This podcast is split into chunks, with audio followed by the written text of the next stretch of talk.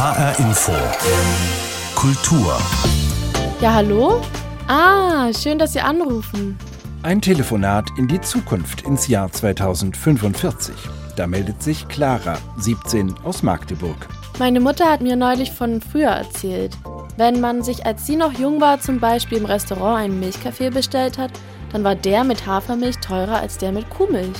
Krass, oder? Hafermilch statt Kuhmilch im Cappuccino. Das ist eine von vielen kleinen Veränderungen des Alltags, mit denen wir im Jahr 2045 auf die Klimakrise reagiert haben werden. Aber heute, wir wissen Bescheid, wir wissen, welche Faktoren zur menschengemachten Erhitzung der Erde beitragen, aber noch ändern wir unser Verhalten nicht. Zwischen Wissen und Handeln klafft immer noch eine Lücke, ein Gap, und dieses Gap will das Museum für Kommunikation in Frankfurt überwinden mit einer neuen Ausstellung namens Klima X, in der man eben auch in die Zukunft telefonieren kann. Und das Frankfurter Senckenberg Museum greift ebenfalls das Thema auf mit der Ausstellung Klimawissen schaffen, was die Vergangenheit über die Zukunft weiß.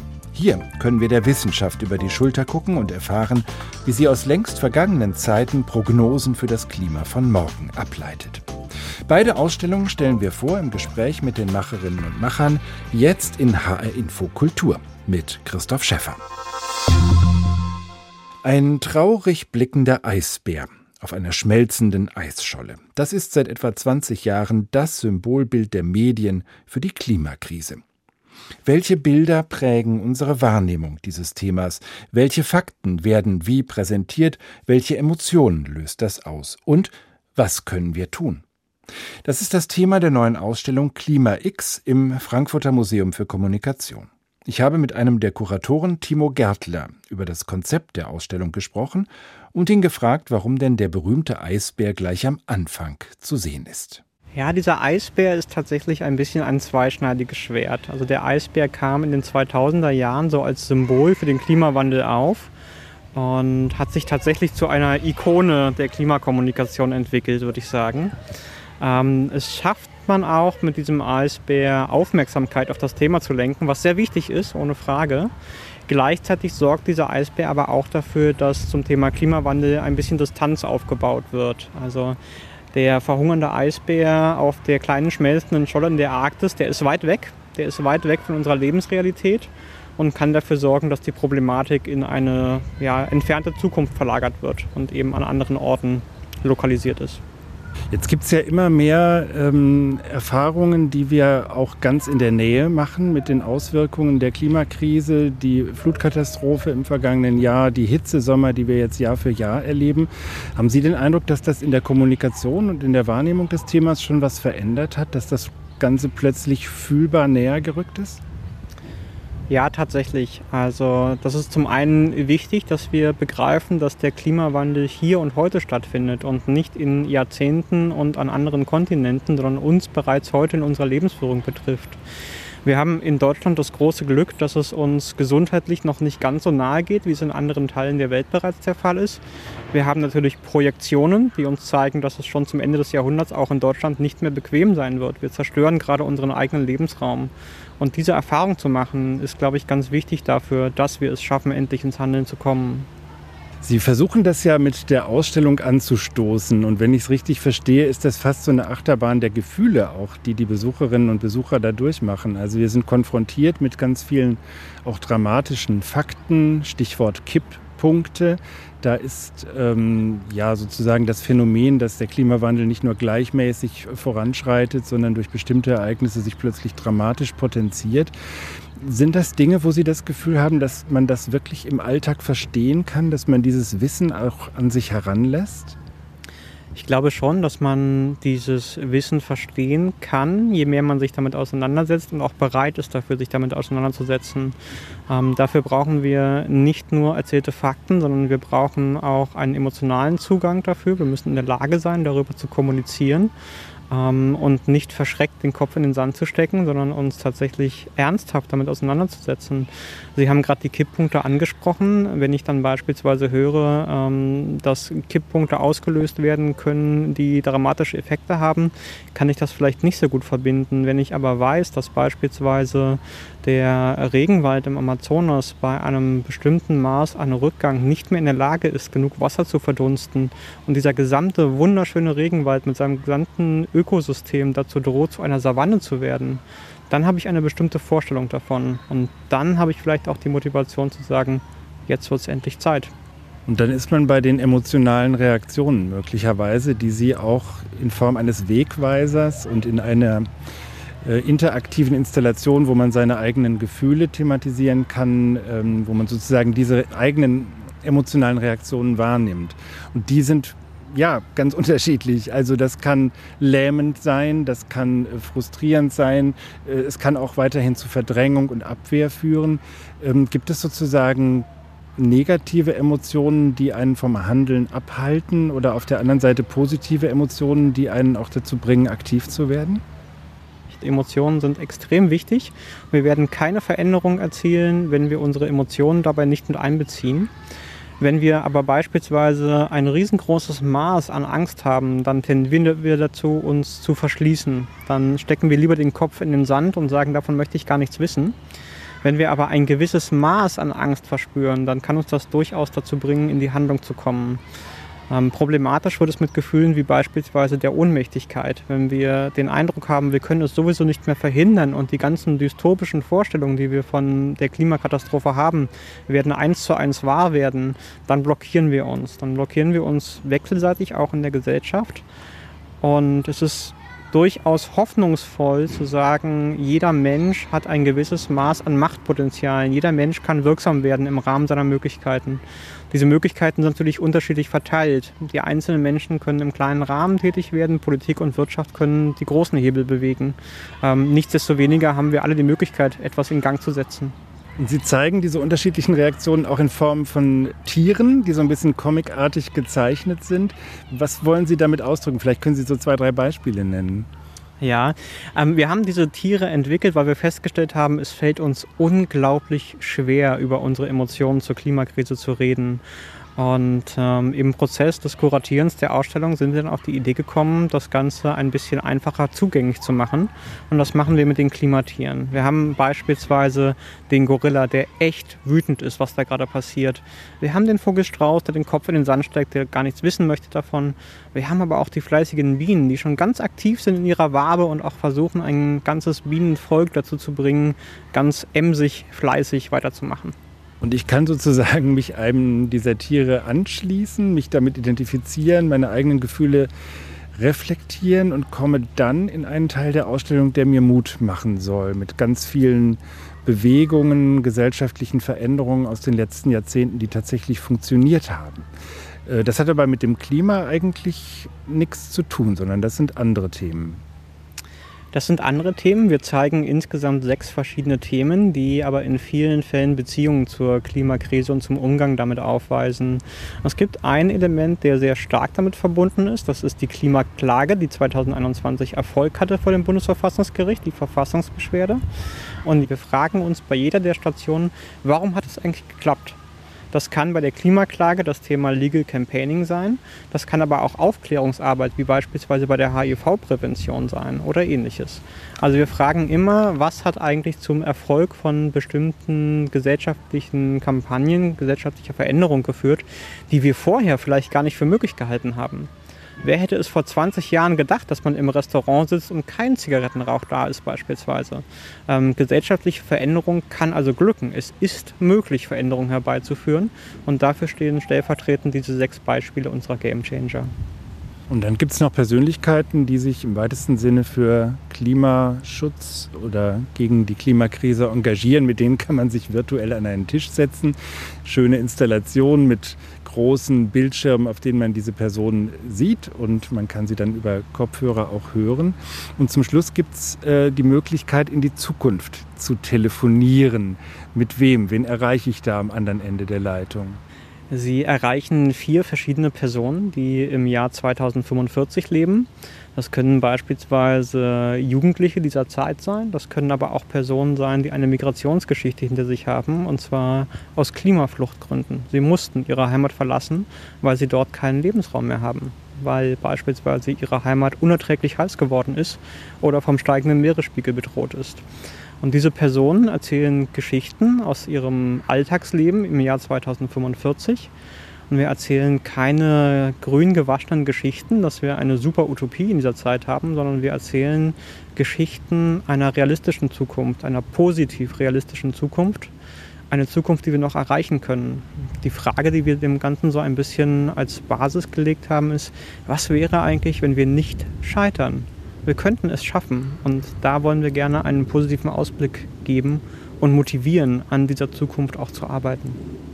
Ich würde Sie gerne zum Schluss fragen, was wir lernen, äh, vielleicht auch als Medienmachende oder als Menschen, die in der Politik aktiv sind, über die Kommunikation zu diesem Thema.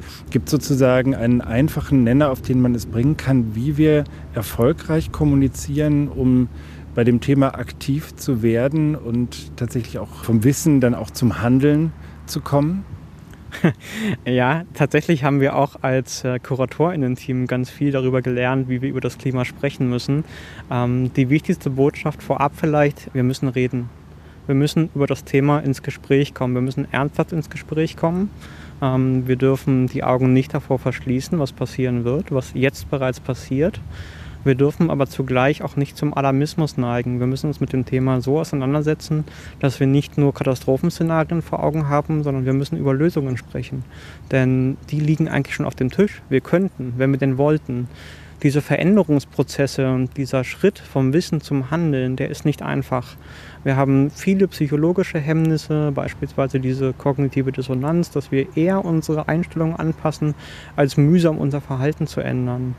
Ähm, wir müssen darüber sprechen, wie wir als Gesellschaft damit umgehen wollen, dass wir uns nicht gegenseitig mit unseren Ausreden blockieren, warum wir denn noch nichts tun, dass doch vielleicht erstmal andere anfangen müssen oder ähnliches. Und wir müssen tatsächlich auch einen gewissen kulturellen Wandel mitdenken, denn wir sind unserem fossilen Lebensstil so behaftet, wir haben uns so bequem eingerichtet, dass es nicht einfach ist, da herauszukommen. Und wir kommen da raus, aber nur, wenn wir drüber reden sagt Timo Gärtler aus dem Kuratorenteam der Ausstellung Klima X im Museum für Kommunikation in Frankfurt. Zu sehen ist die Schau bis zum 27. August kommenden Jahres. Dazu gibt es viele Begleitveranstaltungen mit Debatten, Musik und Kino. Doch woher kommen unsere Informationen über die Klimakrise? Woher weiß zum Beispiel die Wissenschaft, welche Folgen ein massiver CO2-Ausstoß für das Leben auf unserem Planeten hat? Antworten darauf gibt auch ein intensiver Blick in die Vergangenheit, auf Klimakrisen längst vergangener Erdzeitalter. Paläoklima, so nennt man diesen Forschungsbereich, für den es in Frankfurt ein eigenes Forschungskonsortium gibt, wo Wissenschaftlerinnen und Wissenschaftler der Goethe-Universität und der Senckenberg-Gesellschaft gemeinsam arbeiten. Das Senckenberg Museum zeigt ab kommenden Freitag eine Ausstellung, die genau diese Forschungsarbeit vorstellen und verständlich machen will. Ich habe darüber mit Museumsdirektorin Brigitte Franzen und mit dem Direktor des Senckenberg Forschungsinstituts Andreas Mulch gesprochen, der auch Professor an der Goethe-Uni ist. Zunächst die Frage an ihn, wie kann uns der Blick in die Vergangenheit helfen, die Klimakrise von heute und morgen zu verstehen? Ja, grundsätzlich ist die Vergangenheit natürlich irgendwo auch immer ein Schlüssel zum Verständnis der Gegenwart. Das gilt für unsere persönlichen Erfahrungen. Das gilt aber auch für so ganz schlecht vorstellbare Zeiträume von Millionen von Jahren, mit denen wir uns hier irgendwo beschäftigen. Wenn ich mir überlege, wo die Komfortzonen unseres Planeten liegen, was können wir der Erde zumuten, was bedeutet Klimawandel auch für die Menschen, für die Ökosysteme, dann ergibt es natürlich Sinn, sich zu überlegen, was dieser Planet schon einmal erlebt hat und wie Veränderungen zu Auswirkungen geführt haben. Und das möchten wir aus den Archiven des Lebens und aus den Archiven des Klimas. Wir Geologen schauen uns Gesteine, Zähne, Muscheln, Korallen und sonstige Dinge an, die sich geologisch erhalten lassen. Das möchten wir aus diesen Archiven herauslesen. Dieses Archiv, das erscheint sehr spannend, aber auch ein bisschen rätselhaft, weil ähm, aus geologischen Ablagerungen sozusagen abzuleiten, wie vor 100 Millionen Jahren das Klima war, ähm, ist ja wahrscheinlich nicht ganz so einfach. Vielleicht können Sie ein Beispiel nennen, was so Indikatoren sind, wo Sie erkennen können, welche Klimaveränderungen es in der Vergangenheit gegeben hat.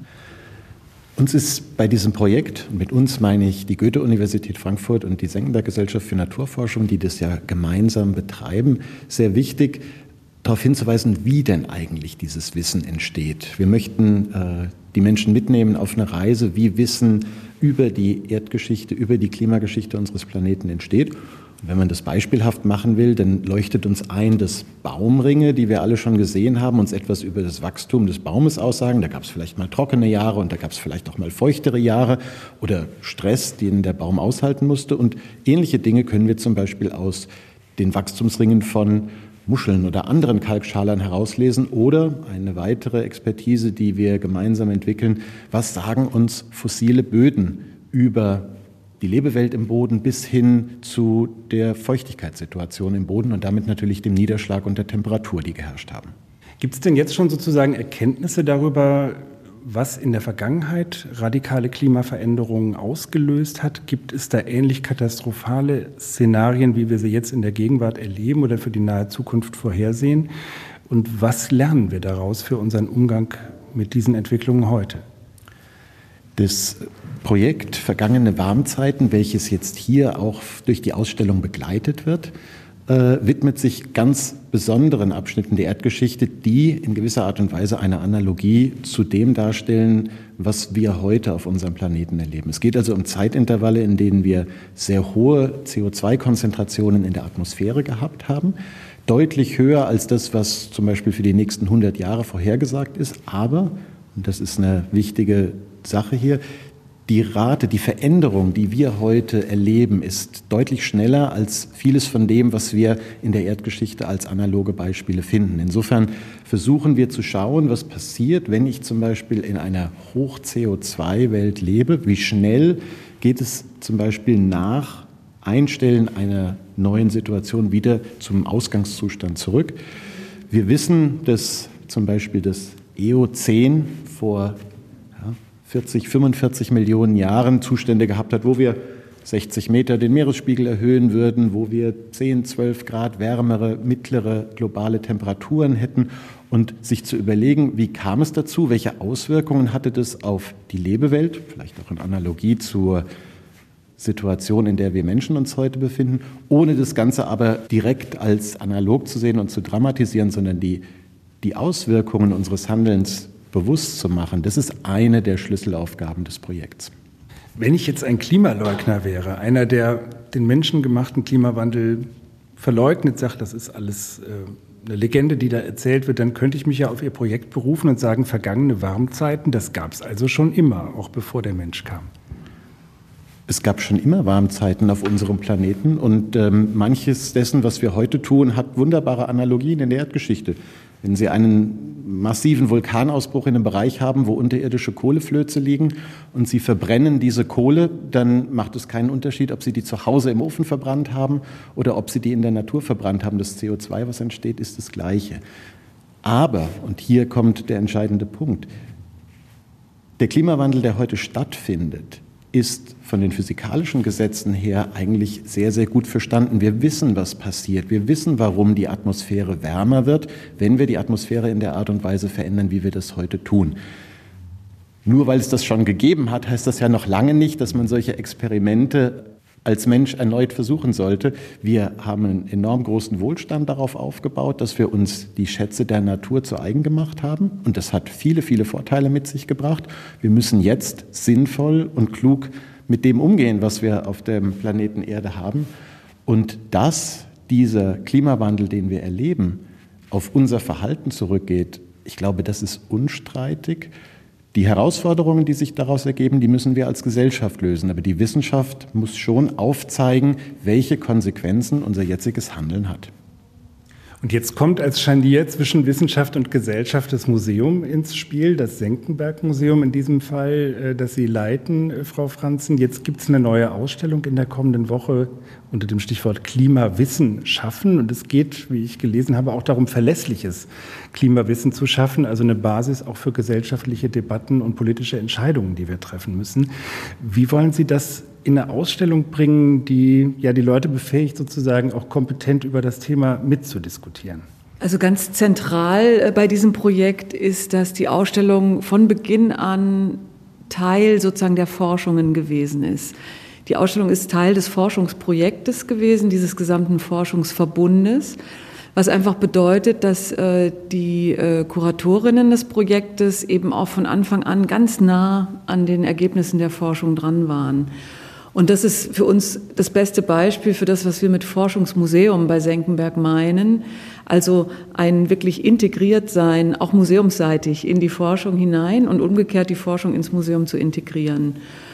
Und wenn man sich dann überlegt, wie kann man so ein äh, komplexes Thema wie ähm, Paläoklimaforschung, also die Erforschung früherer Klimata, dann die Frage, wie könnten Klimata der Zukunft aussehen äh, und wie sehen sie vielleicht heute aus und was trägt die Forschung dazu bei, äh, da Relationen herzustellen, in eine Ausstellung äh, zu packen, dann geht man natürlich als Ausstellungsmacherin erstmal von der Form aus. Für uns war also klar, das muss eine Ausstellung sein, die das Klima nicht zusätzlich belastet. Das ist die erste Ausstellung, die wir machen im Museum, die äh, nachhaltig ist, von A bis Z sozusagen. Dieser Gedanke leitet uns natürlich auch schon bei den früheren äh, Ausstellungsprojekten, aber hier probieren wir es jetzt wirklich exemplarisch aus.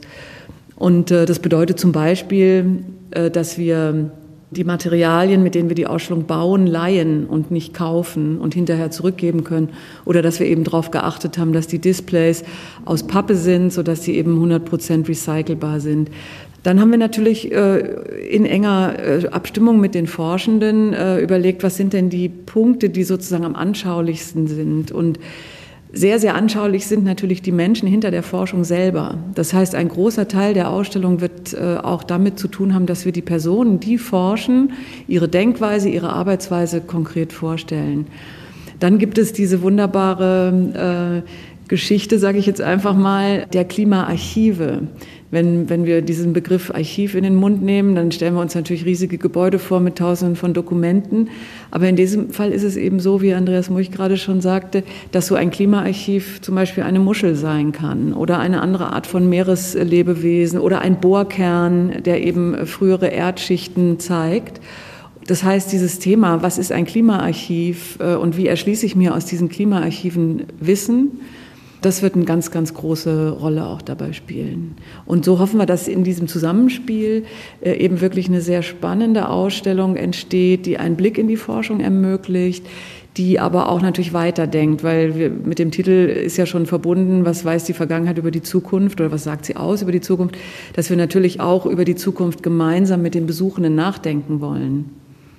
Sie haben erwähnt, dass Sie die Wissenschaftlerinnen und Wissenschaftler, die diese Forschung betreiben, dort auch porträtieren in der Ausstellung oder irgendwie erlebbar machen? Was versprechen Sie sich davon, dass man sozusagen diesen Forschungsprozess und die Menschen, die Gesichter dahinter kennenlernt? Also wir wollen ja nicht äh, sozusagen von der Kanzel herunter äh, äh, Wissen verbreiten. Wir, wir stehen für Faktenwissen. Das Museum ist ein Ort, dem äh, vertraut wird, zu Recht.